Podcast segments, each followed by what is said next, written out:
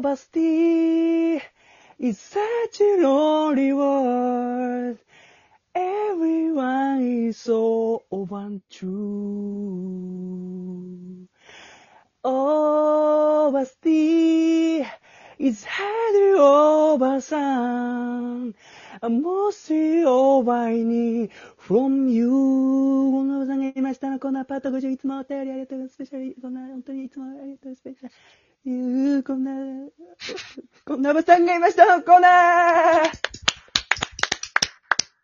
さあ、なんと、パート50がやってまいりましたあ。、そっ素晴からし。い。これ50回か。おめでとうございますごね。す。そしてなんとですね、パート50、なんかあるってね、49の時に言ったんですけども。はい。はいちょっと重大発表の方をさせていただこう。えはい、え、ちょっと二人にも内緒にしてたんでね。えなんだはい。なんと、はい。このコーナーすべてのエピソード、はい。実写化が決定しました。ええ R18 だ。ありがとうございます。ここで 映画っていやそうですか様々なこの映画監督の方、まあ、国内に限らずも海外の有名な、まあ、詳しいことは言えないんですけども、聞いてくれてるみたいで、はい。で、な、あの、ぜひぜひこれちょっとやってくれないかっていう声が、実は以前からかかってまして。ネットフリックスオリジナルだ。いや、ちょっと今まだちょっと詳しいことは言えないんですけ ど、ちょっとネットフリックス入ってない方は入ってみては、と、ここまでしか言えないですね。ネット生フリックスオリジナルだ。すいません。入ってっないた方人はに怒られるぞ。ということでね、実写化されるので、2035年予定ですね。構想期間長。何を構あの想一気に出すみすたいるなんので。あの、ちょっとずつじゃなくて、一気に全エピソード出すんで、ちょっと時間かかる。短取りため編、るんだ。短編みたいなことなのそうですね。まあ、そちょっと詳しくは言えないんです けど。じゃあ今日もまあ、重大発表しただけで、通常回となりますので、 えよろしくお願いします。 ?50 回で。はい。嘘プラス通常回だ。えー、まずは、あ、今日も3通紹介していきたいと思います。はいまずは、やんちゃぞうさんよりいただいたお便りでありがとうございす。ます。第2話。私はサウナ兄と呼ばれている。あの独身女め、相応の口止め料を払ったはずなのに、このラジオにさらしていたとは。おこの際だから君たちも巻き込んでしまおう。私は火星移住のためのクローン開発部に所属している。有望なクローンを作成するためには、開拓地を投じできる遺伝子が必要だった。歴代の日本人で最も適合したのは聖徳太子だった。そこで拝借した資料を見ると、男ではなく女だったことが判明した。私たちはその遺伝子のことを、ブランドニューオバ、略してブラオバと名付けた。ブラオバを過去から現代へタイムスリップさせて研究を続けていたが、思わぬで思わぬ出来事が起こった。研究室から逃亡してしまったのである。火星という新しい開拓地には、あの遺伝子が必要不可欠である。目撃情報があれば教えてくれ。特徴は全裸である。ありがとうございます。え SF 好きだえーな。ついてこれてる方は何人いらっしゃるのこれかと2話目でこの、思ってる、思ってます。 2話目でこんな置いてけぼりにする聖徳太子の遺伝子。ブランニューオーバブランニューブラオオーババー。略してブラオー。バ。過去から持ってきて。好きだな、タイムスリップそ。の遺伝子がないと火星に移住できないんだ。あー理解が早いですね。火星に、の環境に適応するためには、その細胞が必要なんだね。はいはいはい。けど、持ってきたけど逃げ出しちゃったんだ。よくわかるな。そうなんですね。逃亡しちゃっ全裸なんだ。て、特徴は全裸と。僕たちもま今か巻き込まれてます。今回 SF じゃないのかなって思いましたけども、すぐ SF に行っちゃった。得意ジャンそうル。ですね得意ジャンルに。まあ一作目の過去の話ってことで間違いないですね、これは。サウナ G がいてあ、の、ジョジョのね、7部の最初がスタンドじゃないかと思いきや、すぐスタンドバトルになったみたいなこと。そうそうそうそうそう、ジョわジョかジョのらないやつ。知らんだろそう、ジョジョのやつ。で、まあ、あの、プロローグでも、阿波美宇治さんおうおが、あのー段ボールかなんかの中からブラをつけてないおばさん、通称ブラおばうあら、を見つけて、ブラをつけてなかったらブラオバじゃない だろ。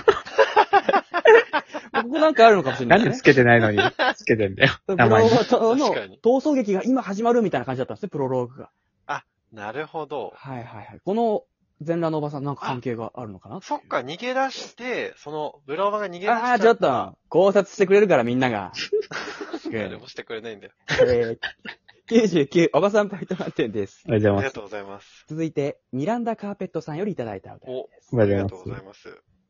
大きい公園に行ったら、ローラーの滑り台からすごい勢いで全裸のおばさんが滑ってきました。めっちゃお尻かいてました。ありがとうございます全裸ありがとうございます楽しむためじゃなくて、お尻痒くて滑ってたんだ。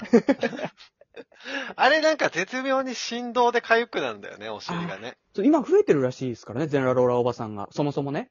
全裸ローラーおばさんって言うんだ、あれを。滑り滑って台る人、のことを滑り台の傾斜もなんかほぼ90度らしいですね。縦じゃん。落下じゃん。そう、な、そうなんですよ。落下なんじゃないかっていうのもちょっと問題になってて。知らないですか聞いたこと知ならかなっいですた。ねああ、そうなんですか。なんかテーマパークとかでも、全裸ですって伝えたら、おばさん限定で、滑り台の傾斜110度とかぐらいにまでしてくれるらしいですけど、全裸ですって言わなくても見りゃわかんだよ。滑り台自体の温度も110度くらいにしてくれるらしいです。言ってくれた、言ったら。え、なんでいや、おおばさん、全裸のおばさんがそれぐらい優遇されてるからでしょ。 全然わかん全然意味わかんない。 99、おばさんポイント満点です。あありりががととううごございざいます。続いて、葵さんよりいただいたお便りです。おあおりはようございがますとうございます。隣町に住んでいる知り合いのおばさんからハガキが届きました。ハガキには、02349770という数字が書かれてあるだけで、他には何のメッセージもありませんでした。うん不思議に思っているとその次の日、またおばさんからハガキが届きました。今度は250と書かれていました。うんそのまた次の日に届いたハガキには、後ろが正面と書かれていました。ハガキをあれこれ並べ替えたり、裏返したり、数字を反対から読んだりしてみましたが、何のことだかさっぱりわかりません。うんついにおばさんに電話で聞いてみることにしました。電話をかけて着信音が鳴る間もなくおばさんが出ました。そして、こちらが話し始め、始めるよりも先に、しっかりとした口調でこう言ったのです。何にでも意味を求めるな。伏線が回収されると思うな。次の瞬間にはもう電話は切れていました。ありがとうございます。なんか暗号かなと思ったけど、いや、もうね、本来伏線なんては足らなくていいんですよ。答えがあると思うなってことだ。謎っそうでぽすくよ思えたけど。今のこの何でも伏線伏線みたいなものに警鐘を鳴らすみたいなことなんだ警。鐘を鳴らしてますよ。これは。待ってたんだろうね、電話がかかってくるの。食い気味ね。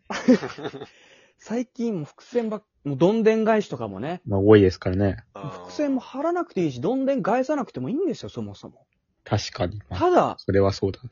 ただね、このおばさんの一言で、何でも意味を求めるのは伏線化してると思うな、あの一言で僕たちは伏線がないんだって今思いましたよね。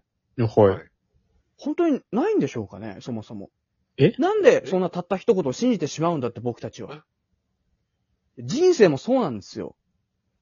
みんなおばさんが言ってることは全てだと思ってますよね。確かに、そっちが嘘という可能性まあも。おばさんを全てとは思ってないですけど。断言します。断言します。おばさんが言ってることが全てです。おばさんこそが全てです。どんでん返しすんな。 99おばさんポイント満点です。ありがとうございます。ありがとうございます。